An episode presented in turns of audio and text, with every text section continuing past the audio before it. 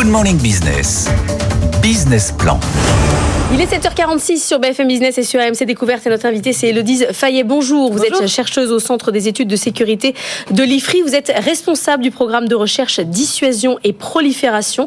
On va bien sûr parler de nucléaire avec vous. Vladimir Poutine a averti jeudi dernier les Occidentaux contre une menace réelle de guerre nucléaire. Quelques jours avant, Emmanuel Macron avait n'avait pas écarté l'envoi de troupes au sol en Ukraine. Est-ce qu'on est là dans de la dissuasion classique? Est-ce qu'on est dans une montée euh, des craintes? On en est où exactement? C'est une rhétorique tout à fait classique euh, de Vladimir Poutine qui, lorsqu'il se sent en difficulté euh, sur le plan de la guerre en Ukraine, regarde son jeu de cartes qui commence à se réduire et il nous sort la même carte euh, qu'il fait depuis deux ans, c'est-à-dire la carte du nucléaire. Alors, il y a trois publics différents euh, pour euh, ce, enfin, face à ce discours. Il y a déjà l'opinion publique russe en interne. Euh, donc, cette menace nucléaire sert à rappeler à la Russie qu'elle est une grande puissance nucléaire au même niveau que les États-Unis et supérieure à la France quand on regarde le nombre d'armements. Il y a aussi le public des dirigeants occidentaux.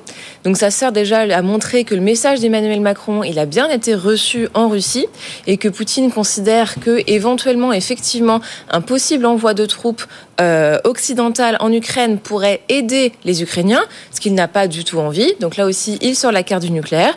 Et puis euh, la troisième cible, c'est les opinions publiques occidentales euh, dont on fait partie. Et il sert là aussi à essayer de miner, de détruire en fait le soutien que peuvent avoir les opinions occidentales envers l'Ukraine. Mais vous êtes spécialiste de la dissuasion, dissuasion nucléaire notamment. Or, ce qu'on a reproché justement la semaine dernière, c'est plutôt à Emmanuel Macron d'avoir entamé, entaché un petit peu la stratégie de dissuasion qui est basée sur euh, l'incertitude. Le fait de dire que euh, du faible au fort, euh, que quoi que fasse Vladimir Poutine, nous, à un moment donné, on peut le détruire si on en a envie et si on s'estime complètement menacé. Donc, est-ce que là, en disant on met des troupes au sol, il n'a pas un peu cassé euh, la stratégie nucléaire française Pas du tout. Il n'y a vraiment euh, pas de réelle connexion entre l'annonce d'Emmanuel Macron et euh, la stratégie de dissuasion nucléaire française, qui reste sur des menaces vraiment de très haut du spectre et sur des perspectives d'affrontement direct entre la France et la Russie ou entre l'OTAN et la Russie. Mmh. là, on s'inscrit sur en plus une annonce relativement floue, euh, quelque chose où il, dit, il dit simplement on n'exclut pas la possibilité de, et quand on creuse un peu, on se rend compte qu'il s'agirait plutôt. tout le monde lui est tombé dessus en Europe. Hein. Il n'y en a pas un qui a défendu si, la, la Lituanie. Ah, il y a plusieurs. non, non, non, mais non, mais c'est vrai. Non, c'est vrai. Il y a plusieurs quand même pays baltes et les pays d'Europe de l'Est qui sont les premiers hmm. inquiétés euh, par la menace russe, qui ont exprimé à Emmanuel Macron qu'au contraire, ils appréciaient le fait qu'il avait un petit peu secoué euh, l'Europe occidentale. C'est surtout en fait la l'Allemagne qui s'est montrée extrêmement peureuse par rapport aux déclarations de Macron.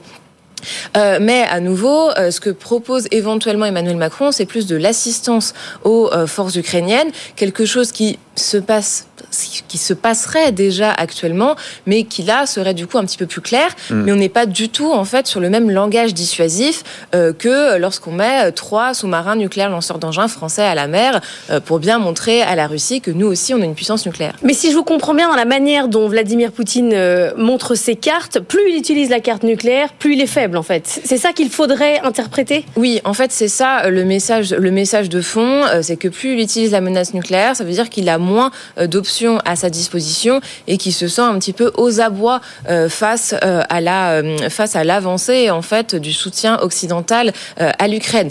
Cependant, il ne faut pas non plus prendre cette menace à la légère. Et donc, ça montre qu'il faut poursuivre euh, un dialogue stratégique avec la Russie, parce qu'en fait, euh, c'est la responsabilité des États dotés d'armes nucléaires qui continuent à discuter entre elles, euh, même dans des cas dramatiques comme une guerre aujourd'hui.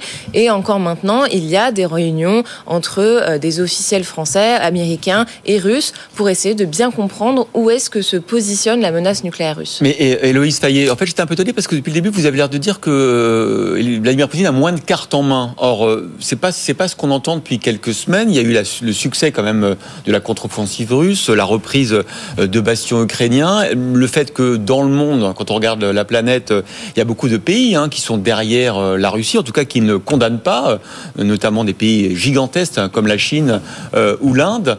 vous avez l'impression vous qu'il a moins de cartes en main qu'au début du conflit, Vladimir Poutine? Alors, il a moins de cartes en main à un niveau stratégique. après, effectivement, sur le plan tactique On voit très bien que la contre-offensive ukrainienne de l'été 2023 hmm. n'a pas aussi bien fonctionné qu'on le souhaiterait. On voit très bien que le conflit est enlisé au bout de deux ans. Donc sur le plan tactique, il y a effectivement des tensions qui restent fortes. Cependant, sur le plan stratégique, il voit justement que l'Occident continue à soutenir l'Ukraine et c'est ça qu'il essaye en fait de déminer. Il y a l'hypothèse Trump quand même. Hein oui, mais alors c'est important de ne pas euh, se lancer dans une prophétie autoréalisatrice et de s'auto-persuader euh, que Trump va revenir au pouvoir en novembre, ah. en novembre 2024. Mais c'est justement ça, voilà, qui, qui mm. est vraiment important de maintenir un front uni en fait pour continuer à soutenir l'Ukraine afin qu'elle ne perde pas euh, cette guerre. Et ça, ça passe par l'unité du camp occidental. Merci beaucoup, Héloïse Fayet, chercheuse au Centre des études de sécurité de l'IFRI, d'être venue nous voir ce matin.